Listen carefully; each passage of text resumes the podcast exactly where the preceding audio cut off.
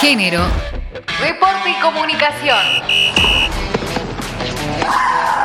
En la cancha nos van a ver se presentó la Blooming Tennis Cup, un torneo para mujeres de 14 a 16 años. La Asociación Argentina de Tenis, AT, anunció de manera oficial la creación del primer certamen internacional de tenis femenino en Buenos Aires para chicas de 14 a 16 años. La Blooming Tennis Cup se disputará en el Buenos Aires Lawn Tennis desde el 14 al 22 de marzo de 2020. Mercedes Paz, capitana de la Fed Cup, comparte su emoción y destaca la lucha de las mujeres. La jerarquía que tiene este evento, que sea de mujeres, que tenga el entusiasmo y que tenga la proyección, a mí me, me mueve mucho porque hace un año que empecé a trabajar con las chicas, con esta asociación, con alguien, con un cuerpo técnico que cree en las chicas, con una institución que cree en las mujeres. Y bueno, para mí fue muy, muy lindo y encontrar a alguien totalmente que no estaba en nuestro proyecto desde afuera, con esa fuerza, con esas ganas, es sumamente importante a este momento del tenis femenino argentino. Campeonato Copa Ciudad de Posada Fútbol Femenino. Los días 12 y 13 de octubre se realizará en el complejo de canchas La Rana. Comparte más detalles Natalia Jiménez, presidenta de la Comisión de Equidad de Género del Honorable Consejo Deliberante y organizadora del evento. La idea es trabajar el fútbol femenino, que sea una política de Estado. La organización es de la Comisión de Equidad de Género del Consejo Deliberante, con el apoyo y con el auspicio de la Municipalidad de la Ciudad de Posadas. Un poco por eso marcamos la necesidad de que sea una política de Estado el fútbol femenino, que el Estado municipal pueda acompañar a las mujeres, a los equipos de mujeres que juegan el fútbol en la ciudad de Posadas. En los últimos años el fútbol femenino tuvo un crecimiento enorme en la ciudad, se juegan interbarriales, eh, la verdad que es una movida importante que tiene Posadas. Nosotros lo que queremos es que esa movida pueda organizarse, que el Estado municipal pueda establecer una logística, una infraestructura para que esos equipos que juegan lo hagan en canchas de nivel, ¿no? con arbitrajes de buena calidad, que podamos acompañar todo este proceso que las mujeres posadeñas ya han iniciado hace unos años.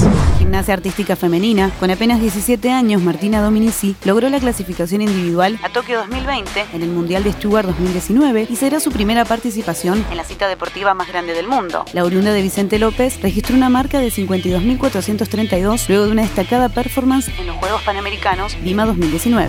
Este fin de semana tendrá lugar el 34 Encuentro Nacional de Mujeres, Lesbianas, Trans, Travestis, Bisexuales y No Binarias en La Plata y habrá una plaza completa dedicada al fútbol femenino y feminista. El espacio será en la Plaza San Martín, Avenida 7 y 50. Y allí tendrá lugar el taller 104, Fútbol y Feminismos, donde se plantean como ejes de discusión el fútbol como negocio, como actividad recreativa y como herramienta de empoderamiento, políticas estatales en el deporte de alto rendimiento y en torno a los clubes sociales, presupuestos, deportistas y maternidad, deportistas y aborto, estereotipos de género en torno a la práctica, fútbol feminista militante y valorado. La coordinadora de fútbol feminista además estará realizando un mapeo de espacios de fútbol feminista, picaditos y debates.